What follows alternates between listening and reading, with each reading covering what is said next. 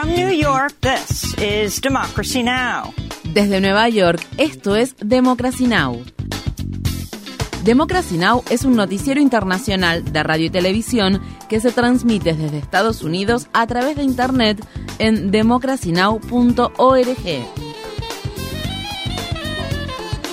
Welcome to Democracy Now!, democracynow.org. Bienvenidos a Democracy Now! en español democracynow.org barra es. El informativo de Guerra y Paz con Amy Goodman.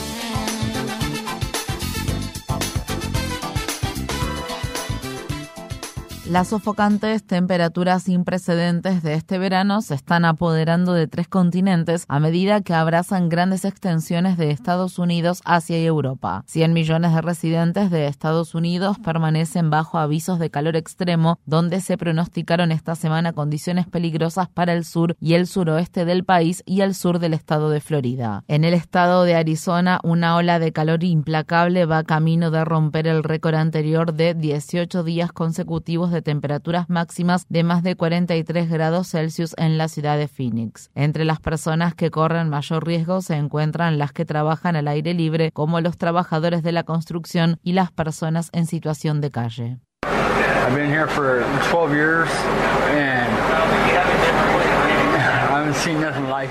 Llevo aquí 12 años y no he visto nada igual.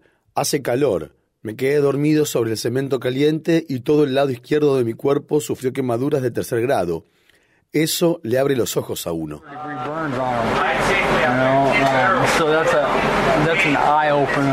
Por su parte, Europa podría registrar su día más caluroso en las islas italianas de Sicilia y Cerdeña. Durante el fin de semana, las autoridades italianas emitieron una alerta roja de riesgo extremo para la salud en 16 ciudades, incluidas Roma y Florencia. En un intento por refrescarse, los italianos acudieron en masa a lagos y playas. Eh, anormal. Esto no es normal. No recuerdo haber experimentado un calor tan intenso, especialmente en esta época del año. En este periodo, soprattutto. En el norte de Siria, las personas desplazadas describen las condiciones en los campamentos como si estuvieran viviendo en un horno. Los menores y las personas de edad avanzada, quienes se encuentran entre los más vulnerables, tienen pocas opciones de alivio en medio de un calor que ronda los 42 grados Celsius. Mientras tanto, China acaba de registrar su temperatura más alta jamás conocida, luego de que el termómetro alcanzara los 52,2 grados Celsius, superando el récord anterior en 1,6 grados. En Corea del Sur, al menos 40 personas han muerto luego de que el país experimentara varios días de lluvias torrenciales e inundaciones. 12 personas murieron cuando 16 vehículos, incluido un autobús, quedaron atrapados bajo el agua en un túnel de la ciudad de Chonghu después de que colapsara el dique de un río. Los afligidos residentes del área criticaron la respuesta de las autoridades ante el desastre. Siento como si esto me hubiera pasado a mí. Siento que he muerto. Las autoridades deberían haber restringido el acceso al túnel con anticipación. La respuesta a esta catástrofe por parte de las autoridades fue deficiente. El presidente de Corea del Sur, Yoon Suk Yeol, quien también culpó a las autoridades por las muertes, pidió la implementación de mejores planes para enfrentar los desastres relacionados con el clima, los cuales se están volviendo habituales debido a la crisis generada por el cambio climático. En India, al menos 100 personas han muerto en lo que va de julio al tiempo que la temporada del monzón continúa causando estragos con ciudades enteras anegadas, mientras las aguas de las inundaciones arrastran vehículos, puentes y carreteras. La ciudad de Nueva Delhi ha visto un incremento de más de 90% en los niveles de lluvias que se consideran normales durante la temporada del monzón. Sin embargo, las peores inundaciones se han experimentado en la región del Himalaya del estado de Himachal Pradesh, donde las nuevas construcciones destinadas al turismo han empeorado los deslizamientos de tierra y las inundaciones. Estas fueron las palabras expresadas por una niña cuya antigua escuela desapareció. Solía estudiar allí y me sentí muy mal cuando el agua se llevó el edificio de la escuela. Los estudios de los niños y niñas que viven en lugares lejanos también se ven afectados. Me pone muy triste que los niños y niñas se vean afectados por esta pérdida. Nuestros recuerdos también se fueron con la escuela.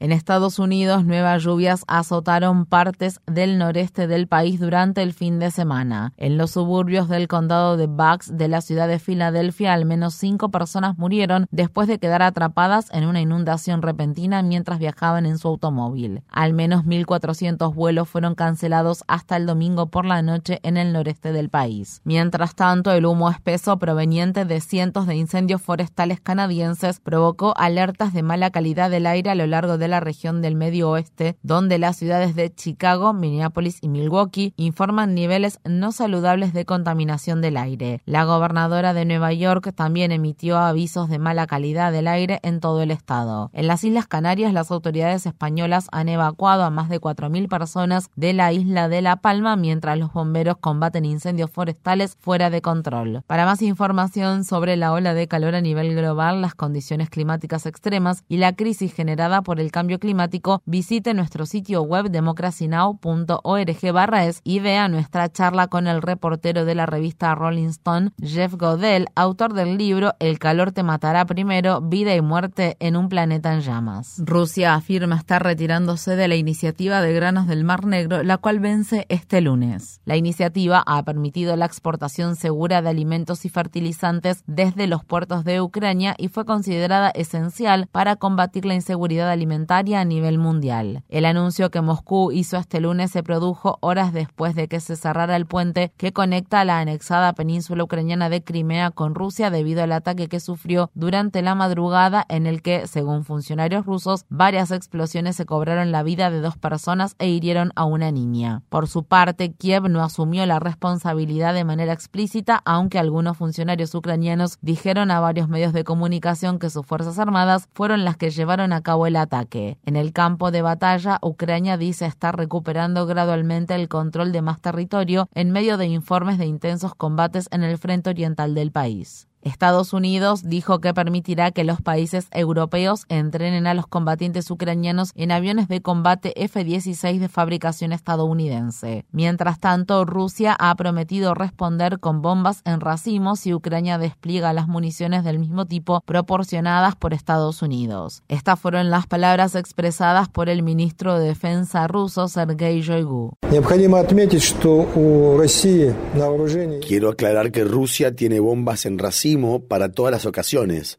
Las nuestras son más efectivas y variadas que las estadounidenses. Rusia, Ucrania y Estados Unidos no son signatarios de un tratado internacional que prohíba el uso de bombas en racimo. Visite democracynow.org barra es para obtener más información sobre las municiones en racimo y ver nuestra charla con el alto comisionado de las Naciones Unidas para los Derechos Humanos, Volker Tark, y la ex ministra de Relaciones Exteriores de Suecia, Margot Wallström. El presidente Vladimir Putin dijo que no suspenderá el viaje que tiene planeado hacer a Sudáfrica en agosto con el fin de asistir a la cumbre de los países que integran el grupo de los BRICS, a pesar de la orden de arresto que emitió la Corte Penal Internacional. Como miembro de la Corte Penal Internacional, Sudáfrica estaría obligada a arrestar a Putin. UNICEF dijo el viernes que al menos 289 menores migrantes se ahogaron mientras intentaban llegar a Europa en lo que va de 2023, alrededor del doble que en los primeros seis meses de 2022. Según la agencia de la ONU, más de 11.000 niños y niñas han realizado el peligroso viaje a través del mar Mediterráneo desde principios de 2023. Muchos de ellos viajaban solos o separados de su familia. Un funcionario de UNICEF pidió mejores protecciones para los menores solicitantes de asilo y dijo, cientos de niñas y niños se están ahogando frente a la inacción del mundo entero. Guardias fronterizos libios han detenido a al menos 80 migrantes que se encontraban exhaustos y deshidratados después de que las autoridades del país vecino de Túnez los detuvieran y los abandonaran en el desierto sin comida, agua y refugio. El grupo de migrantes se encontraba entre los cientos de solicitantes de asilo africanos negros que fueron expulsados por la fuerza desde la ciudad de Sfax hacia la frontera fuertemente militarizada de Túnez y Libia. Los refugiados han enfrentado abusos por parte de las autoridades en ambos lados de la frontera con relatos de violaciones y agresiones sexuales. El domingo, el gobierno de Túnez y la Unión Europea firmaron un acuerdo de asociación estratégica mediante el cual se comprometen a tomar medidas enérgicas contra los inmigrantes que intentan cruzar el mar Mediterráneo para buscar asilo en Europa. El acuerdo se produce después de que la Comisión Europea dijera que estaba considerando un paquete de ayuda económica para Túnez por más de mil millones de dólares.